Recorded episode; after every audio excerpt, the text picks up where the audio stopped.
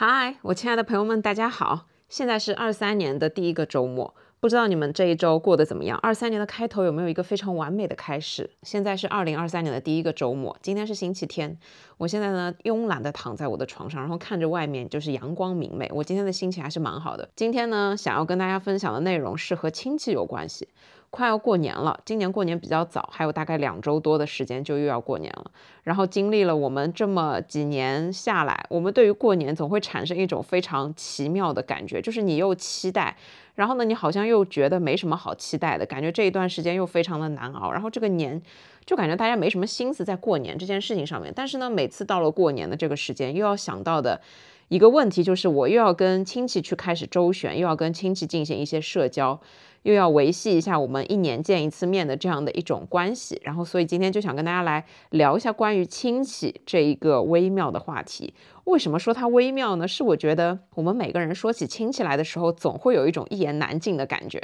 就感觉说。嗯，有一些什么东西感觉就是可以表达，但是又表达不出来，但是又有很多的东西是大家在潜意识里面有共鸣的，就感觉一个眼神大家就懂，哎，提到亲戚就会懂这一些的事情。俗话说得好，家家有本难念的经。然后呢，亲戚之间也每一个家庭，我觉得差不多吧，就是多半也会有一些。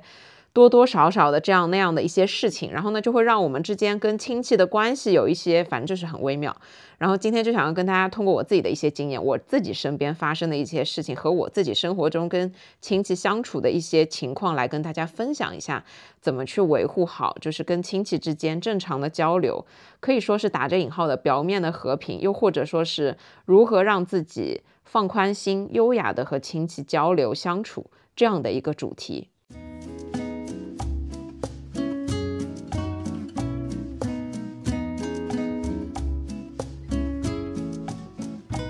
En el canto de las olas encontré un rumor de luz.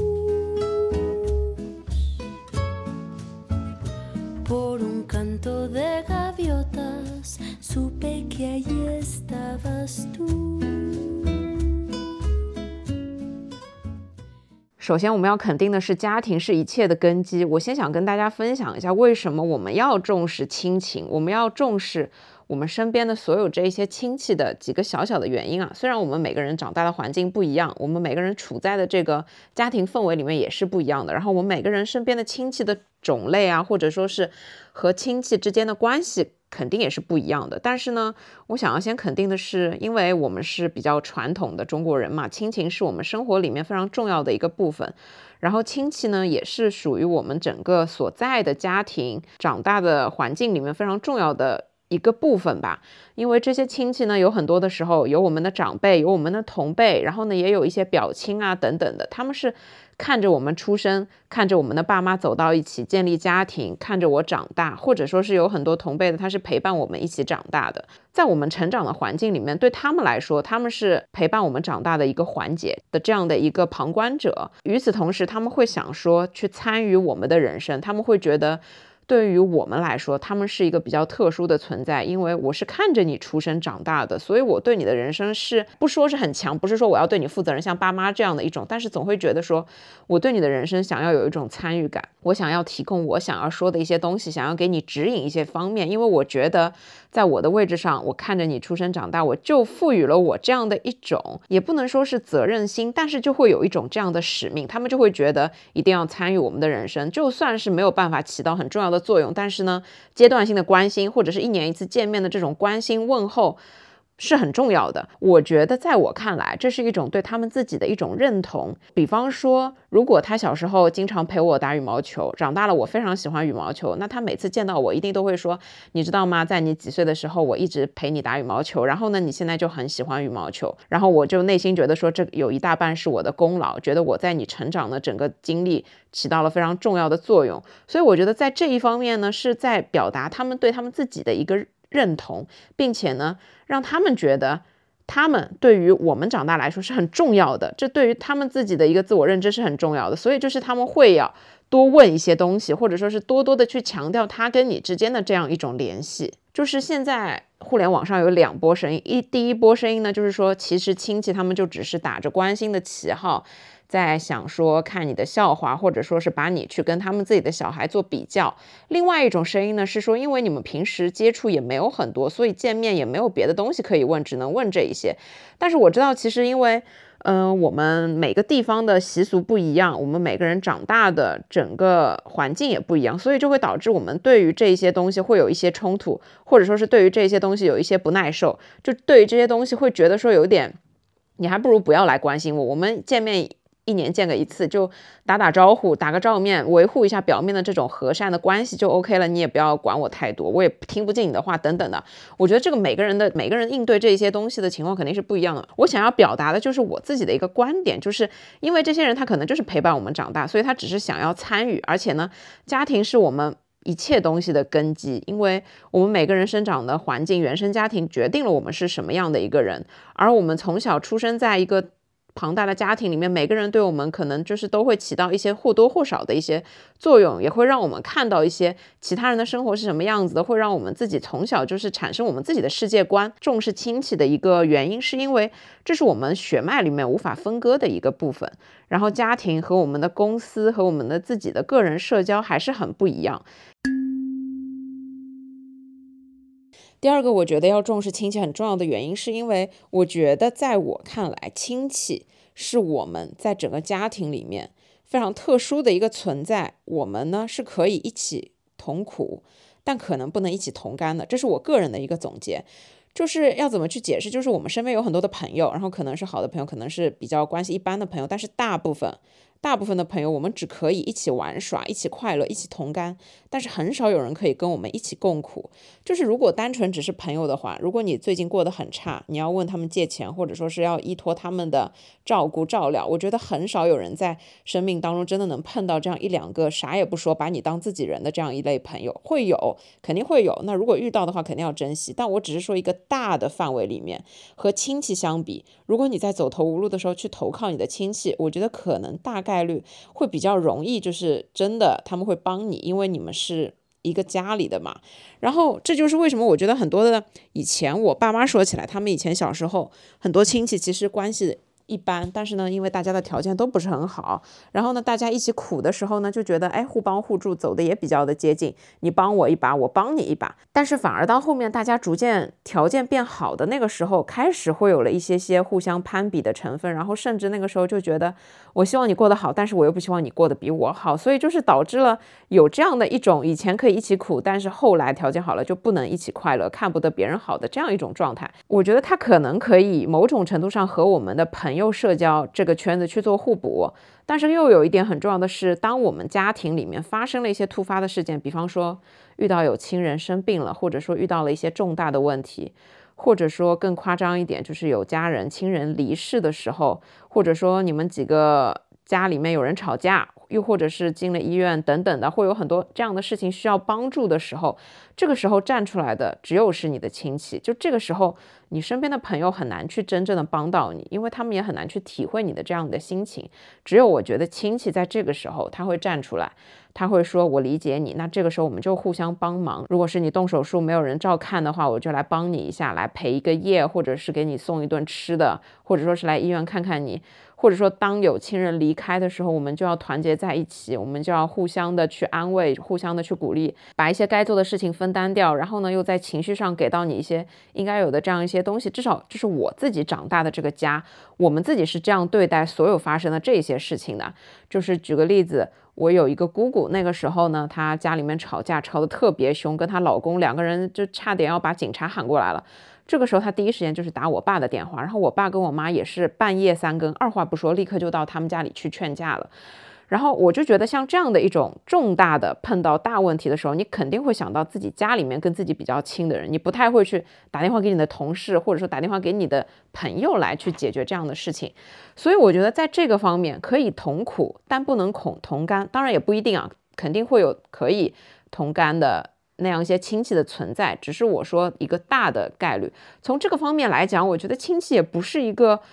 嗯，很怎么样的一个存在吧。就是我觉得它还是有非常好的一个方面，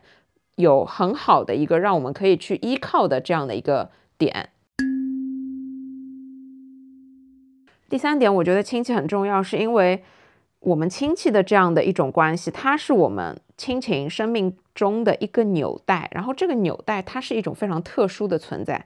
可能可以说它是没有任何前提、没有任何条件的，就是它至少是不会因为一些外在的东西去轻易的改变的。当然，我觉得又说到亲戚很微妙这件事情，是因为我们之间的关系肯定会改变。就是我们肯定会因为一些事情，甚至是一些金钱方面的原因，或者说是谁谁谁和谁走得比较近，又或者是一些非常小的那种小矛盾会产生隔阂，甚至是以前很好的关系会因为一些事情破坏。但是呢，我还是觉得这跟我们和陌生人之间产生的这样的一种情感是不一样的，就是因为我们血脉里面的这样一种特殊的凝聚的存在，它不会轻易的去改变，然后也不会随意的去消失，就是甚至有。就算很多年不联络的那种亲戚，如果你但凡联络上了，你还是会有这样一种，就是我觉得很神奇，就是它是深深的在我们的内心深处的这样一种东西，好像什么时候联系上了，你还是会有一种就是吸引的感觉，就是你还是会被他所牵绊。我觉得这就是因为可能我们血脉里面血脉相承，或者说是血浓于水等等的这样一些关系，所以这跟我们和陌生人建立起来的一些情感是有一点不一样的，就是它是我们生命里面的一些纽带，所以它就是一个非常特殊的一个存在，我们要承认它就是非常特殊的。这三点是我觉得说为什么我们要重视跟亲戚之间的这样一种关系的维护，是因为我们这一生很长。我们这一生里面会遇到很多的问题，可能是我们自己家里的问题，可能不是我们自己家里的问题，但是就是我在我们整个大家庭里面的一些事儿，生老病死这些事情是每个人一生中都会要遇到的时刻。所以，之所以会要有亲戚，就是因为我们一个人是没有办法去面对这个世界的。所以呢，我们必须要团结起来。我们就是很多人在一块儿的时候，会更加去面对生老病死这些事，或者说是家庭里面发生的一些这样的事情。这就是为什么我觉得啊，亲戚还是很重要的一个存在。就是不管怎么讲，所以我觉得跟亲戚之间就是维护一种比较和平的关系、友善的关系就可以了。然后接下来呢，我想要跟大家分享一下我自己身边的一些可能可以概括起来的几种亲戚，然后，嗯，我自己个人是怎么跟他们去和平共处，或者说是怎么样去跟他们之间进行社交交流的几个我自己的经验吧。因为每个人身边的亲戚都不一样，然后每个人对亲戚的这种感觉也是不一样的，所以我只能通过我自己的个人的一些身边的事情，我遇到的一些事情来跟你们去分享。首先呢，我跟大家说一下，我自己是上海人，然后在上海这一边，我们其实可能家里的那种亲戚不算是特别特别多的。然后像我这个年龄的人，我是九零年的，我们都是独生子女，然后可能就是在我们爸妈那一辈，他们呢都是有兄弟姐妹的，所以他们的兄弟姐妹有了小孩，但是基本上也都是独生子女，所以说。我们就是整个家庭的人数也不会到特别多，可能也就是这么十几个人、二十个左右，全部加起来，爸爸妈妈那一边呢，全部加起来可能也就这点人数。然后呢，我们在上海这一边，其实亲戚之间的走动没有这么的频繁。就是我自己作为上海人啊，我从小到大，以前小的时候。呃，在我还在念书的时候，差不多初中、高中那段时间，我印象特别深刻，是因为我爸妈那一辈，他们的再上一辈，也就差不多是我外公外婆这一辈，他们呢，因为当时还是比较年轻力壮，然后呢，走动也是比较频繁，然后至少就是我们每年小年夜的时候都会出去吃年夜饭。然后那一顿年夜饭，每一次都是我过年最期待的时候，因为我那个时候年纪小，我还在念书嘛，平时也没有这种聚会的场面，然后平时就是读书，就很无聊，所以每次到了过年，我最期待的就是小年夜的时候，可以跟大家一起欢聚一堂，吃一个饭。其实，在饭局上，我也不太 care 大人在讲些什么东西，我还小，完全就听不懂。但是我可以见到很多我同辈的哥哥姐姐，然后我们就可以一起玩。其实那些玩耍也特别的无聊，就是在饭店里面。去玩什么外面的那些凳子椅子啊，跑来跑去啊，或者就是，就反正就是玩一些非常无聊的东西，跟现在小孩子玩的东西完全不是一个概念，就是一些奇怪的东西。然后我们就会很开心，然后就觉得不用做功课，到外面去吃饭就是世界上最开心的事情。然后除此之外，你还可以收红包，因为年纪小嘛，肯定会有很多的人给你塞红包。然后一个晚上你就可以收五六个红包。然后我就会跟我姐两个人偷偷跑去厕所，把那个红包拆开来一起数钱。然后我觉得那个就是最开心的时刻。然后我小时候呢是。一直没有零花钱的，我一直到上了大学，我才有每个月一千块的零花钱，其实不算特别多啊。所以就是在我念大学之前，我印象特别深刻，要么就是过年的时候自己收一波红包，用来买一些文具，买一些什么包书纸啊，或者就是笔记本啊这些东西。然后要么就是周末的时候跟我爸妈就是在家里面干活，然后呢去赚一点点的零花钱，就是我是这个样子长大过来的。所以小时候在过吃年夜饭的时候，见到亲戚朋友最开心的其实就是这些。然后其实这一些亲戚可以说在我成长的时候，嗯，没有给到我太多太多的价值，因为我其实。一方面是我自己记性不太好，我小时候的事情我自己都记不太得，但我只记得说每年吃年夜饭的时候，然后好像就只关心成绩怎么样，其他事情也是不关心的，也不太会问你未来想要干嘛，就是很少会有这样的东西。所以就是我整个长大的过程，反正我现在回看就是挺憨的一个过程，就是不是属于开窍很早的那种小孩子。然后我周围的亲戚一年见一次的这一种，我现在长大了之后，我来说就是我觉得。我现在有自己的想法，是一个比较有独特想法，然后有自己的见解、有自己的看法的这样一个人啊。所以，我对于这样一些一年见一次的亲戚，我一般呢就是属于那种你好我好大家好，见面的时候呢就是各种夸。首先我会各种夸，就是姨婆啊你怎么那么好看，就是身材真好，就是。每天看你在朋友圈发到处玩的那些照片，我特别羡慕。我觉得你现在心态非常的年轻，然后我觉得你拍的这些照片真的都很好看，到处去玩，然后我特别羡慕你的生活状态。我们见面的频率可能就真的只有过年，或者呢就是十月一号，就是碰上我外公外婆过生日，就是这样一年见一次，见的特别特别少的。然后我就会不吝啬我的赞美，然后这些赞美你不能说我是不真心的，因为其实我也是在我这一年里面，根据朋友圈的观察，然后根据我对他的一些了解所做出来的这样一些最好的这样一些评价。因为我觉得就是一个就是我不知道你生活里面发生了哪一些乱七八糟的事情，或者是细枝末节的事情，我是不了解的。但是我只看到你朋友圈晒出来的东西，那我的切入点就只有你朋友圈的这些东西。那我觉得。我就是夸呗，然后我的夸是发自内心的，但是呢，我会把它力所能及的包装成更加好的一种，让他听了之后就感觉非常开心的这样一种甜言蜜语，我会稍微的包装一下，这个我是承认的。因为首先我觉得一年只见一次，我觉得我们对彼此的生活都起不到一些质的作用，没有任何的一些交集所在，所以我觉得我就夸就好了。然后这是我对我周围的这样一些一年只见一次的亲戚的一一个就是我自己的做法。然后有另外一些，甚至几年才见一次，就是，嗯，我去年二二年的时候有一次饭局，就见到了可能有四五年没有见面的一些亲戚。然后当我要见面这些亲戚的时候呢，我之前的那个心态啊，就是属于我又期待，我又好奇，但是呢，我又会有一些害怕。然后我觉得这个就很微妙，期待是因为很久没见了，好奇是因为我好奇他们现在是什么样子，我好奇他们见到我会对我有什么样的评价，同时呢，他们给我带来的一些会让我产生怎么样对他们的评价，但是我又恐惧的是，我觉得说，因为我们已经那么多年这么久没有见面了，肯定还是会怕尴尬，然后我也不知道我应该要去说一些什么东西，甚至有一些亲戚就是。我不知道该怎么称呼他们，每一次都是吃饭之前，我会先问我妈，哎。我说妈妈，这个我要怎么叫他呀？然后我妈就会说，哦，这个你应该喊什么？那个你应该喊什么？他的儿子是你的什么辈分？然后你应该怎么样？就是我会先复习一轮，因为就是见面你去叫一声他，这还是很重要的。就上海人特别注重这一方面的东西。如果你在过年过节见面都没有主动去喊你的长辈或者是怎么样，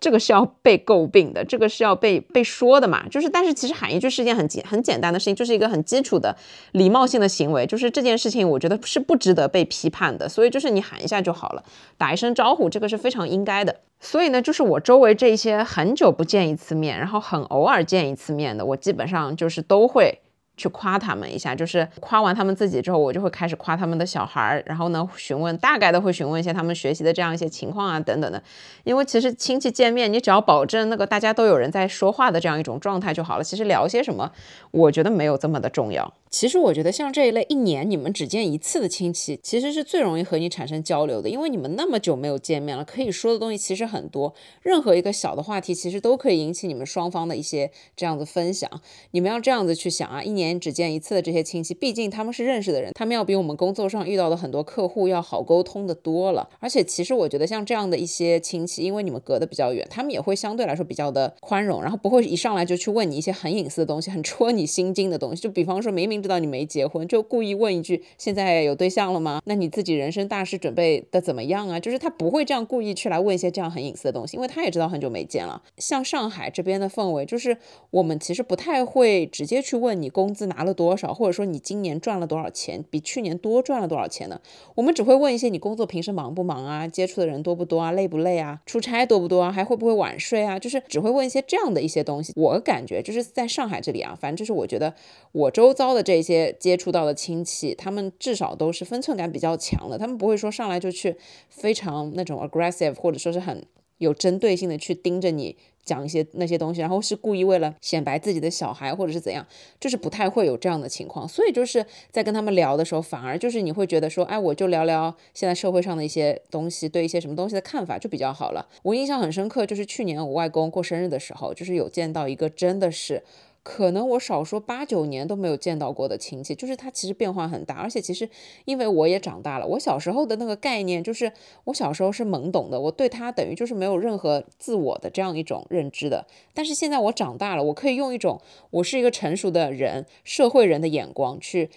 比方说，从外貌啊，从一些层面去通过跟他的言语交流啊，去对他有一些评估，就是有一些产生自己的看法。然后我就会觉得，哦，原来我小时候遇到的这个亲戚，就是在我长大了之后，我看他原来是这样的一种情况，原来他是一个这样这样这样的人。一开始在饭桌上面就也没有人讲话，特别尴尬。然后就是有讲到家里养宠物啊什么的，然后就可以稍微聊聊宠物。然后后面他说他儿子，因为他儿子长大了嘛，就是跟我以前小时候见到的时候相比，就是我感觉我以前小时候见到的他儿子就是是一个小小的小孩，然后现在就是长成了一个一米八的一个大男孩，就是是可以跟你聊天的大学生了。然后我就会问他大学选的什么专业，然后呢平时业余爱好健身啊、打篮球啊等等，就会聊这些东西。你会觉得哎，好像就是这个是一个很神奇的过程，就是当你自己是一个还比较小的时候，你看一个比你更小的小孩，就会觉得他只是一个儿童，就不会有任何的。概念，但是当你们十年，比方说没见面，十年之后过去的时候，你们会感慨，就是啊，彼此都已经长成了一个就是社会人，就是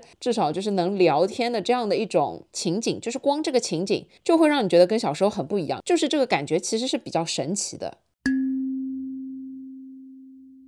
第二种呢，是被我概括为我们在一年里面可能要见个三次到四次这样的一些，就是可能你每个季度三四个月你可能会见到一次的这样一类亲戚。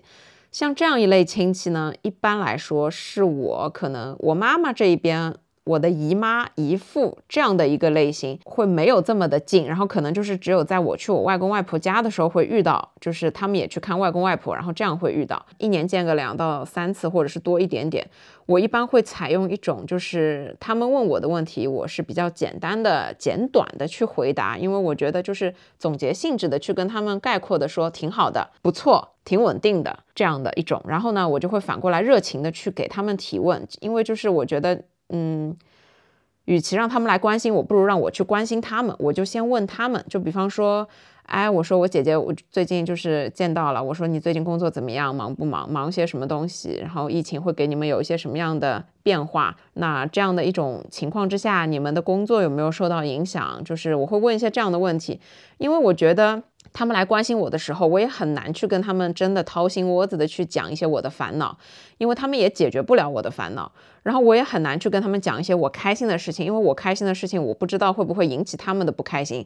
然后我也不知道我开心的事情他们听了会不会开心。就是他们不会跟我一样的开心，所以我不会去非常草率的跟别人去分享让我很快乐的事情。嗯，我也不太会愿意去跟他分享我最近烦恼的事情，我不快乐的事，因为我觉得没有太大的意义。这个是我自己的一个认知啊，我反正是这样想的。所以与其这样子，我觉得。倒不如去关心一下他们，然后呢，我会问问我姨妈最近，就比方说她之前自己在研究针灸，我觉得这个还挺厉害的，因为她自己去研究针灸这件事情，就让我觉得哇太厉害了。她必须要有一个很强大的内心，然后要有很强大的耐心，然后去钻研这些东西。我们先不去评论这件事情啊，但是就是。我会问他，哎呀，我说那会对你有什么用啊？有没有帮助啊？你自己感觉怎么样啊？这个要注意些什么？如果我要外面去针灸的话，我要注意一些什么？让他给我一些指导，然后他就会非常热情的去给我回答这些问题。对于像我姨父，因为我姨父呢是也是跟我爸其实年纪差不多，然后呢因为又是异性，然后又是他比较严肃平时，然后我也跟他没有任何的共同语言，所以我可能就会。问他一些关于车子的问题，因为他最近换了车，然后我就会问他这个车为什么你会选这个车？你选的是油电混合，那我就会问他一下，你觉得这个车好在哪里？然后它不好在哪里？他每个月的开销是什么样子的？让他给我一些就是他的经验。然后我觉得像这一些知识方面的东西，哎，你问亲戚，因为他比较的擅长，他也都做了功课，然后你还可以顺便的夸一下。哦，这方面你真的是考虑的很周到，难怪你要选择这个车。那我以后如果买的话，我也可以考虑一下，或者我直接可以来问你，就是像这样一些比较细节的东西讲了之后，他就会觉得你对他是有肯定的、正面的这样一种积极的评价，就是他也会很开心。然后呢，这个时候你也会觉得其实压力没那么大，然后也没那么的尴尬。然后简短的聊完这些东西，哎，其实哎，时间就差不多了，是吧？第三类的亲戚呢，他可能是我每个月都会要见到一面，就算一个月见不了面，可能至少每个月会打几次电话、发几个消息的这样一类亲戚。然后呢，他会比较关心我的个人问题了。然后像这一类的亲戚呢，是我爸爸那一边的，就是我爸爸的两个姐姐。然后呢，我是叫他们姑姑的。我这两个姑姑真的非常非常关心我的个人问题。我可以说，我去年这一年见了他们七八次，里面我们聊天的内容百分之八十都是关于我的个人问题，就是我到底要不要找对象，我到底要找什么样的对象，以及我到底喜欢什么样类型的人。然后他们也给我介绍了还蛮多的相亲对象。其实我知道他们关心我在这个层面来讲，因为他跟我走的比较近嘛，他们看着我就是。每一个月，每一个月这样子的在变化，然后呢，他们也看得到我的朋友圈，就是我的生活特别的枯燥，就是要么自己做饭，要么去健身房打卡，要么出门喝咖啡，要么健身，没了。就要么打拳击就没有了，他们就是可以看到我的生活，就是一个人，就是非常的简单，但是规律，但是呢，在他们眼里就是不完整，他们会觉得就是不完整，然后他们就特别的着急，然后我知道他们内心出发点肯定是为我着急，为我好，他们希望我赶紧成家立业嘛，然后他们自己的女儿呢，就是可能。之前就是换男朋友，然后换工作，然后呢换了男朋友之后呢换到了很满意的，然后就结婚，然后呢就该干嘛干嘛，然后就是他们觉得说这个是一个非常正常的。对我来讲，虽然是外甥女，是不是外甥女啊？我叫他们姑姑，应该是吧？我就我真的这一方面我有点搞不清楚的。他们就会觉得说，哎呀，我怎么到现在还是一个人，然后年纪也不小了，然后现在工作嘛倒是挺稳定的。但是呢，就是个人的这个问题怎么一直没有解决？因为我跟他们每个月都要见面，所以就是他们会一直关心我的这个问题。然后像这一类的情况，我跟你们讲我是怎么做的。首先呢，就是我有一个大姑姑，她特别热情。然后呢，她有很多的这种什么初中同学聚会啊，然后有那些什么以前她厂里面的同事聚会啊，然后就也会遇到一些跟我可能年龄差不多的那一些人的家长。然后呢，他们在给他们的儿子找对象啊什么的。然后呢，他就会非常不吝啬的把我就是推出去，到处帮我。找谁家有那种单身的男孩子，也是在找找对象的。然后呢，每次会把人家的条件就直接总结给我。然后我跟他的微信聊天啊，就是我这个大姑，她就发了一堆男生的照片过来，然后下面会跟几套房子、几岁了、做什么工作的。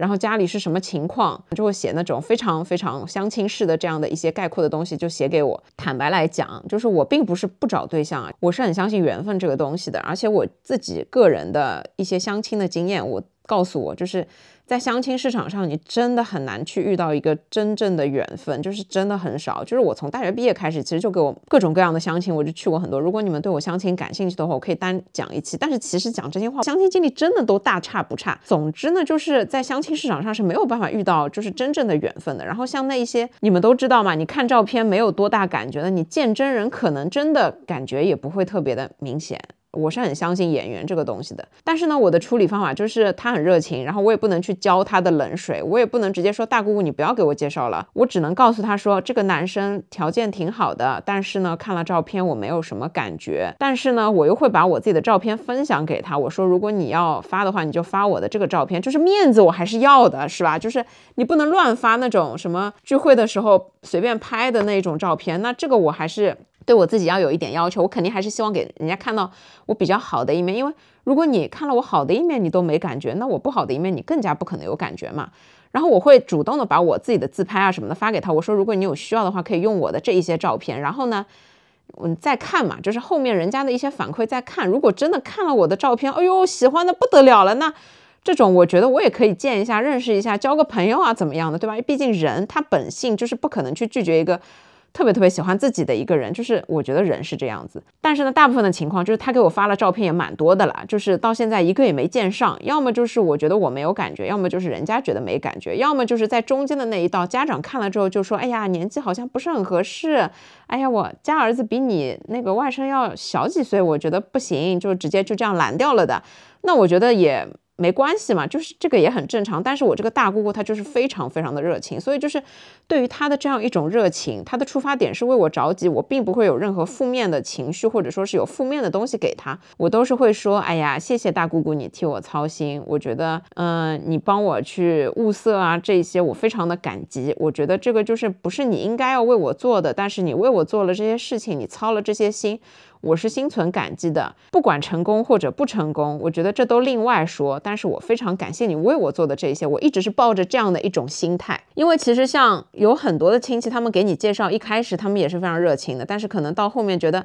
哎呀，你又看不上，或者说，哎呀，人家又看不上你，他们逐渐就会心灰意冷，就会觉得说算了，也不要给你介绍了，就这件事情也急不来的，就到最后也就不管你了。就是这样的亲戚，他是非常非常多的。所以我觉得像我大姑姑这样的，到现在他还是依旧很热情，已经给我发了可能三四个男生照片。现在每次他跟我打电话，不管是讲什么事情，最后他都会绕到这个话题来跟我讲两句。我觉得就是在这一点上，我觉得还是要非常肯定我的这个大姑姑，就是她真的是在为我操心。所以呢，像这个。类型的，我的自己身边的这样大姑姑这个类型的，我就会这样子跟他们去沟通、去交流。就是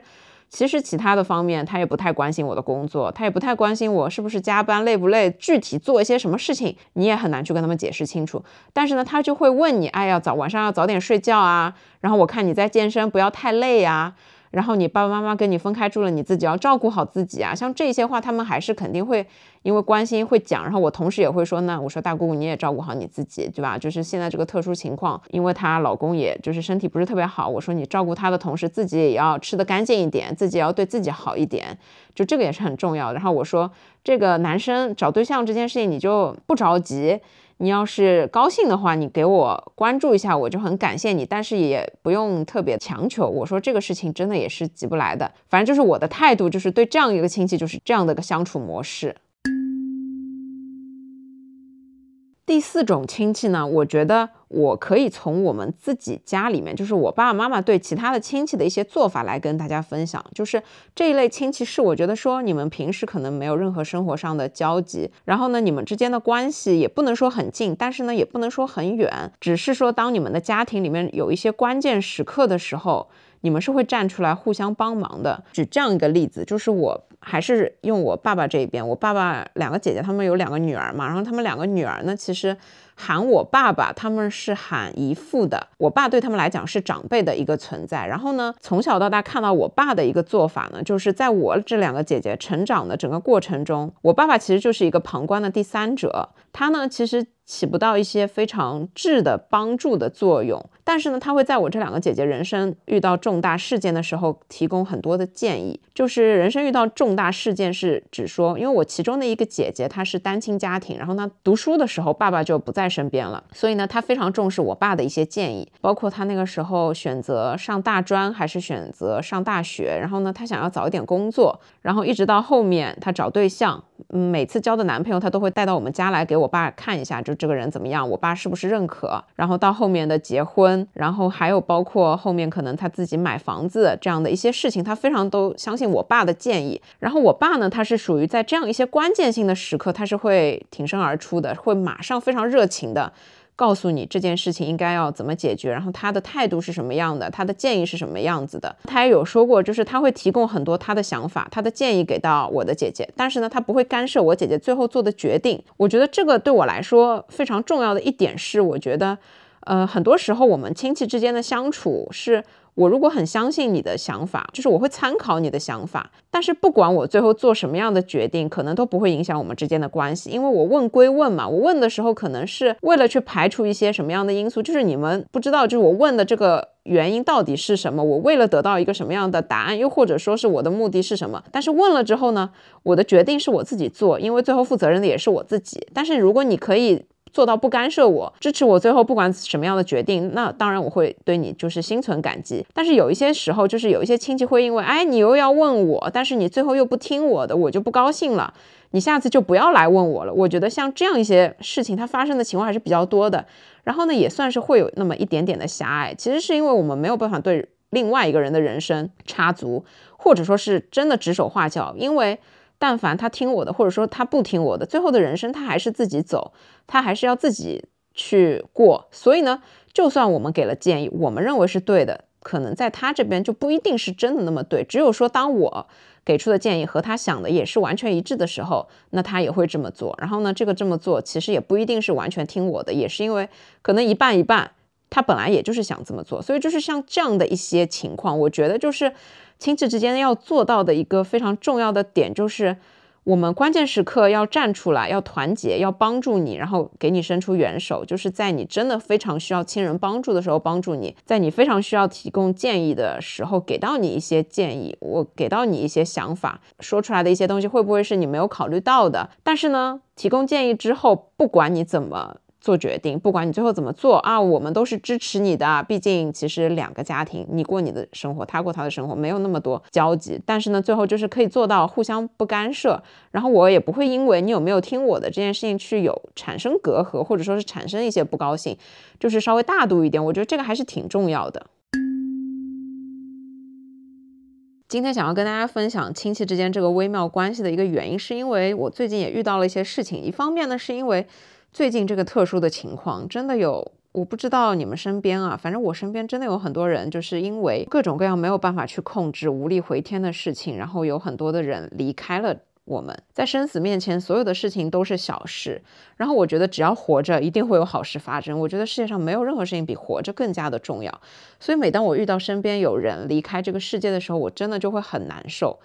而且就是当我复工的第一天，我听我的一个同事讲了很多他身边的二十多岁的，甚至三十多岁的人，就真的是生病，然后就突然离开了这个世界。就是我会非常的错愕、震惊，然后内心就会非常的复杂。然后回过头来，我又会觉得说，我现在的生活真的太不容易了，我一定要好好珍惜我自己的生活，然后我一定要好好珍惜我身边的所有家人、朋友。没有任何事情比我们活着更加的重要，所以。与此同时，我们在面对过年的时候，我们要见到大家，很多人可能是很久没见面的。对我来说，可能没有那么重要，但是我只希望你们好好的。我只希望你们健康的，我不希望有任何一个人遇到任何一个飞来横祸，或者说是有任何人生病，或者说是有任何人因为一些突发的原因，非常没有办法去预测的原因，就是离开这个世界，让我们整个家庭陷入到这样一种非常悲伤的情况里面。我不希望有这样的事情发生。所以呢，我觉得说我们对于亲戚，对于我们的亲人，就是那些没有那么熟的，我们要做到就是。可能以下几点啊，我来小小的总结一下，就是第一点，我们首先要想开一点，我们每个人都在过自己的生活，所以我们其实见面的时候，就是维护好这样一种表面的和平的关系。表面的友善的这样一种关系，不能说是假客气，但是呢，就是看上去我觉得你好我好大家好这样的一种情况，我觉得就好了，因为每个人都是自己在过自己的生活。就像前面讲的，我们没有办法做到真的对另外一个人的生活指手画脚，我们没有办法帮助到另外一个人的生活，我们也没有办法去祈祷期待别人对我们自己的生活产生一些好的东西。所以，我们就像看待自己的生活一样，看待别人的生活，就是想开一点。你高兴多讲的话，你就多分享一点。但是如果你不高兴的话，你就可以少说一点，对吧？你可以有很多自己的这样的选择去跟他们沟通，你有很多的角度。如果你们没有办法去聊各自的生活，那你们就聊聊天气，聊聊最近这个社会的一些事情。就是我有一个亲戚，他很会烧饭，很很很会烧菜。就是在我看来，可能他属于情商没那么高。因为我有一次他到我家来吃饭的时候，就挑剔说。我妈妈的那个菜烧的没有很标准，然后就问了一下步骤，他就说，哎，你不应该怎样怎样，你应该怎样怎样，因为他可能有一定的专业性在烹饪这件事上面。但是其实这话听了就会很不舒服嘛。所以与此同时呢，就是我之后碰到他，我都会就是夸他厨艺好，哎呀，很想要到他家去吃饭，然后希望他多教教我怎么烧饭烧菜。就是我觉得就是我就找这样一个角度去切入就好了，就没必要去搞得大家都尴尬，或者说没必要去因为一些。很小的事情有矛盾或者是有不开心，就没必要，就想开一点。第二个点就是很重要的是，在整个家庭里面，我爸妈一直教我的就是，你一定要做到你自己力所能及的事情，去做一些你应该觉得你要做的事情，去做你自己认为对的事情，就是所有的这些标准你要自己去定，就是。如果你觉得你要去看望你的长辈，这是你应该要做的，这也是你发自内心要做的，那么你就去看望他，你也不要去管看望他的时候，哎呀，今天碰到了谁谁谁，或者说是会不会被那个谁谁谁说怎么怎么样，不要去考虑这些，你就去做你自己应该要做的，你认为对的事情就可以了。还有很重要的一点是，我们人生在世就短短的活那么几十年，不要去做让自己后悔的事情，因为每个人都会离开这个世界，你的任何长辈。不管和你是什么样的关系，就是生老病死，是我们每个人都会要遇到的事情。所以呢，我们不要让自己后悔，与其。在亲人离开了之后，特别特别的悲痛。我们能做的事情，就是当他们还在这个世界上的时候，多去关心一点，多跟他们交流一点，多去看看他们，这个才是我们应该要做的事情。然后，像很多的时候，在大家庭里面，你的亲戚碰到了一些事情，如果你觉得你应该要帮忙，那你就去帮忙；如果你觉得应该要伸出援手，那你就伸出援手。像这些事情是你自己觉得应该要做到位的，那么你就去做。就我们没有办法去指挥别人，我们没有办法去要求。别人跟我们做一样的事情，我们能做的就只有我们自己要求自己。比方说家里有重大事件的时候，就我印象特别深刻。我去年去参加了一场葬礼，然后呢，在这个葬礼上面就遇到了很多熟的跟不熟的亲戚，然后你就很容易看得出来，就哪一些人他们是在真的掏心掏肺在为这个家庭做事情，就是真的是在就是帮忙把你当做他们的亲人去看待。但是像有一些他们可能就是关系没那么好，他们就是。在家庭里面就会被称之为可能比较的自私，只想到自己，然后事不关己，高高挂起。他来是来了，但是他啥事儿都不干，就是你会有这样的一些感觉。我只能说，在我自己从小长大的这个环境里面，我爸妈给我的教育呢，就是我们一定是在这整个家庭里面遇到重大事件的时候能出力的人，然后能帮上忙的人，也是这就是为什么可能我家里的亲戚碰到真的大事情的时候，第一个就给我妈打电话，第一个就给我爸打电话，可能也是这个原因。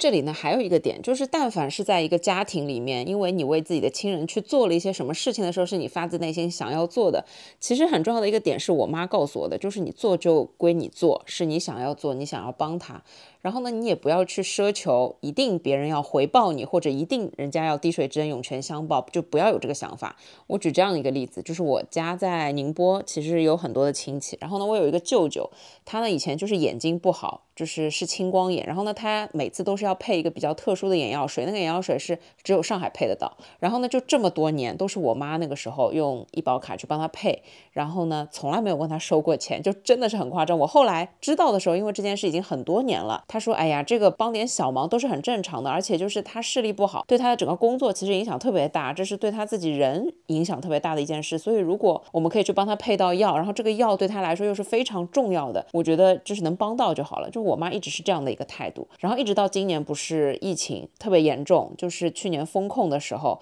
什么菜都买不到的那个时候，后面的那个舅舅知道我们家就是都得了新冠，然后他就是自己想办法找到那种能帮我们送快递的人，从宁波。就是把那个卡车就是开到上海来，他好像正好是有一条这样的线路，然后给我们每周送一个就是宁波的那些海鲜，你们知道吗？就是当时这个情况就很奢侈，然后那个时候我真的是非常非常的感动。还有一件事情呢，就是比较巧吧，就是跟我同辈的在宁波的亲戚，他有一次体检就查出来身体有一个问题，要开一个刀，然后要动一个比较大的手术，然后这个手术呢，他就是网上去查了一下论文，觉得说上海这个医院的这个医生做的特别的好，他就想托。我帮忙去问一下，有没有可能去找这个医生来开刀？因为呢，这个手术还是有比较大的风险的。正好巧了，我以前有一个同事，现在在这个医院里面工作，然后呢，我就问了他一下，然后呢，他就说。哎，也真的是很巧，这个医生啊，他正好就是每个月会到杭州去一次，然后在那边动几台手术。然后我亲戚的这个病例是这个医生说，哎，觉得已经到了这个程度了。杭州又在上海跟宁波中间，就是又很方便，我就帮他约了时间，正好就是找了他想要找的这个医生，就是把这个手术动掉。然后后面就是还蛮成功的，然后整个恢复的啊也都不错。然后他就特别特别感谢我。其实我当时觉得，我只是在做我觉得认为对的事情，我也没有去期待说我要找你帮忙的时候你要怎么帮我。其实我。就是完全没有这个想法，我觉得就是我去做我想要做的事情，而且对我来说，就是可能就是用了点人情，我后面请我这个朋友吃了个饭，这是很简单的一件事情。然后后面呢，他也就是因为真的他也不知道要怎么感谢我，他就逢年过节给我送一点这种海鲜啊、水产，那当然我吃的也就很开心。我想说的这两个例子，就是它是真实发生在我自己身边的，我们自己就是在生活中是这样做的，但是只是我们做的是我们认为应该要做的事，不要去祈求别的其他的什么东西，这个才是最重要的，因为你只有把你自己做到位了，就是这是给你自己的要求，这是你想要做的事情。第三点就是我刚刚有提到的和气生财，就是你要对你的亲戚宽容一点，再宽容一点，因为我们都已经知道了，这些亲戚在我们的人生中，无非就只是亲戚这样的一个存在，他们除了跟我们有一些亲情的关系之外，没有任何其他的关系。他们没有办法在生活上给我们指导，也没有办法对我们的人生真的产生很重大的价值和意义。当然，我指的就是大部分，肯定会有家里的一些长辈会对你的人生有很重大的意义的，肯定会有这样的一些人，那就珍惜呗。但是，可能大部分的人在一生中遇到的所有的亲戚都没办法对自己的人生产生很重大的价值。就是拿我自己来说，让我现在成长为现在这样一个人的是我自己的经历，是我自己看的书，是我自己走的路，甚至是我遇到的很多。我的知心朋友，而不是我的这些亲戚们啊，所以就是我觉得对亲戚宽容一点就好了，和气生财。我们只要说，在一个大家庭里面有其乐融融的氛围就可以了。你说一些什么，我也。不太会不高兴，就是让自己就是真的也是宽容一点，你懂吧？就是一两句话说的，如果让你不开心的，就是你不要抓着这个不放，然后呢，你也不要小鸡肚肠。我觉得就是听过就算了。我反正是这样一个心很大的人，但凡就是我的亲戚说了一些我不中听的话，我就当我没听到，然后我也就不接他的茬。但是呢，我也不会把我的生气表示出来，因为我觉得没必要和他生气，和他不开心。我们一年也就见个一两次的面，我的不开心可能他会记一辈子。我觉得这个真的一点必要都没有，所以还不如就是大家和和气气，我就当你开个玩笑，我就再。说一个别的东西，我也没必要去别过你、赢过你、讲过你，或者是怎么样？我觉得这些都是浪费时间，还不如就是聊聊一些比较正常的、普遍的一些话题。第四点呢，我想说的就是管好自己，再管别人。就是我们还是要关注自己的生活。我一直说的一个重点就是，无论你在什么样的情况下，你都要专注自己的生活，自己的生活才是最重要的。你要提高自己，提高自己的生活质量，提高自己的健康水平。然后呢，你要关心你的爸妈。然后你的直系亲属就是跟你走的比较近的，像我自己家里的话，就是我的爸爸妈妈、我的奶奶、我的外公外婆。然后我会比较关注他们，然后关注我自己的生活健康平安，这就是最重要的。其他人的话，就是我觉得在我这个年纪，我还算家里面的小辈，我是没办法对别人指手画脚的，所以我也没有那么多的时间精力去管别人。所以说呢，我也不会去产生对于别人的一些去评价也好，或者说是。给人家参与指导建议也好，或者说是给人家一些要求，叫人家怎么怎么样也，好我不会去做这样的一些事情，因为我觉得就是管好自己，再管别人。而且我现在觉得我连自己都没有管好，在他们看来，我自己都还没对象、没结婚、没生小孩，我有很多人生里面的事情是没有经历过的，所以就是我连自己等于说还没有管得特别好。所以在这个情况之下，我是不会去想着管我的这一些亲戚的，我就会只会询问，然后呢关心，就是这样就。好了，所以我觉得就是分享给大家吧，就是管好自己，再管别人。如果你觉得你自己的生活里面有很多的东西都还没有搞定的前提之下，就是也不要参与指导别人的人生，就是因为你也起不到一些什么样的作用。我觉得关注自己的生活，提高自己，还是世界上最重要的事情。而且我觉得像有很多可能离乡背景。不在自己家乡待了很久，就是你们可能很早就出来闯荡，到另外一个地方去选择生活工作的。你们在每一次回家的时候，你们肯定都会觉得跟自己的这一些亲戚在各方面都拉开了很大的差距。不仅有隔阂，而且有很多的认知是没有办法在一个层面的，就是你们没有任何的共同语言。就是像这样的情况，我觉得你们已经知道怎么去过自己的生活，你们已经是一个独立的人，你们有自己独立的想法。所以在这样的情况之下呢，嗯，可以把回家当做一次一年一次的旅程。去见一下自己身边的这一些跟自己一块长大的人，或者说是看自己长大的人，就是从他们的生活中去吸取一些经验，去吸取一些灵感。就是你想要的是什么样，你不想要的是什么样。就是我觉得呃去看别人的生活最重要的一个点呢，就是你自己想要过成什么样子。我觉得这个还是挺重要的。所以就是不要把跟亲戚相处去看成一个非常重要的、重大的。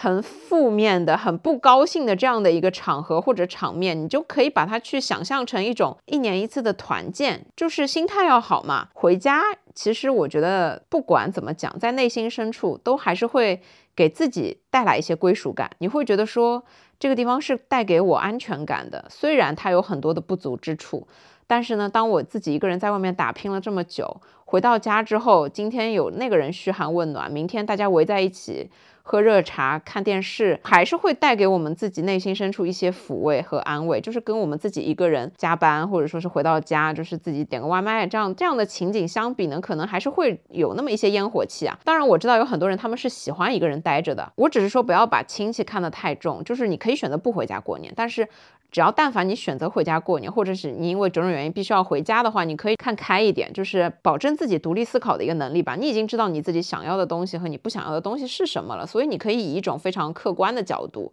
客观的态度去面对这些亲戚。我觉得这样你就会轻松很多。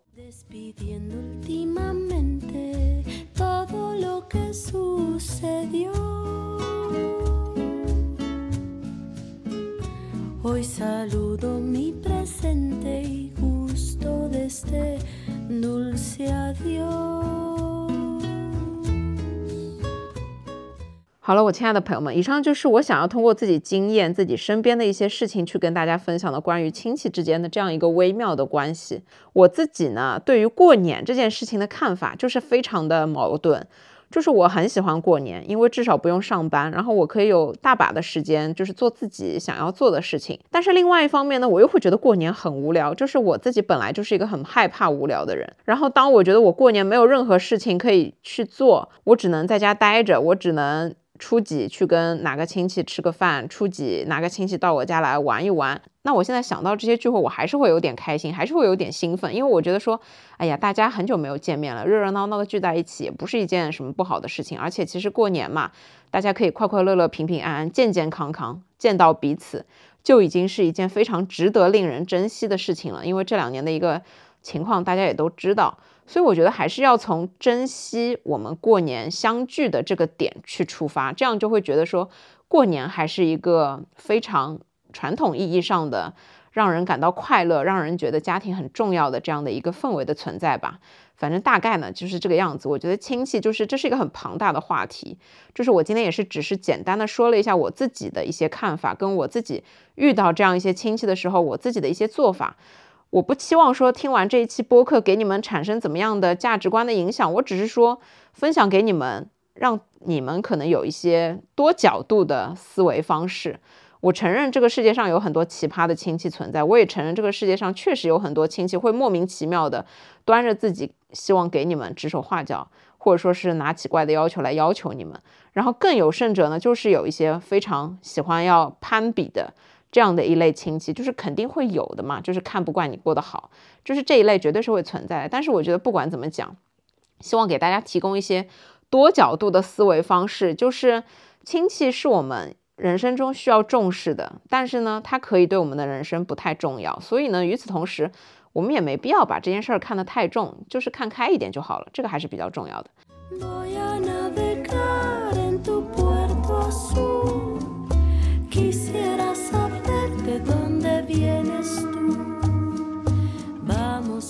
Dejar que el tiempo pare, ver nuestros recuerdos en los mares y esta soledad tan profunda.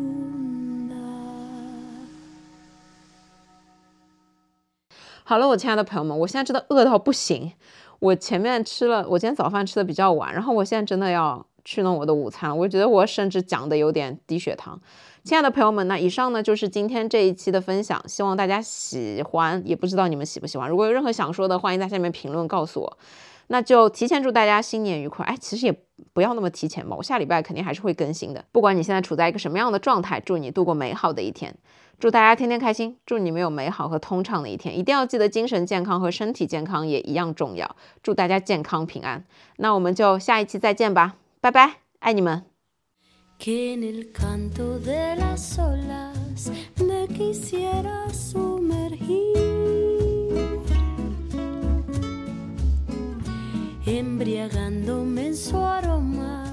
algo nuevo descubrir. Voy a navegar en tu puerto azul, quisiera.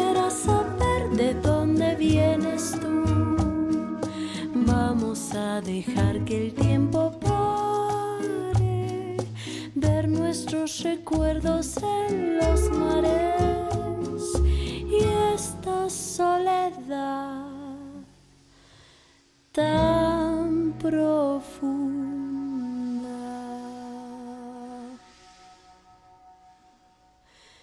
Que me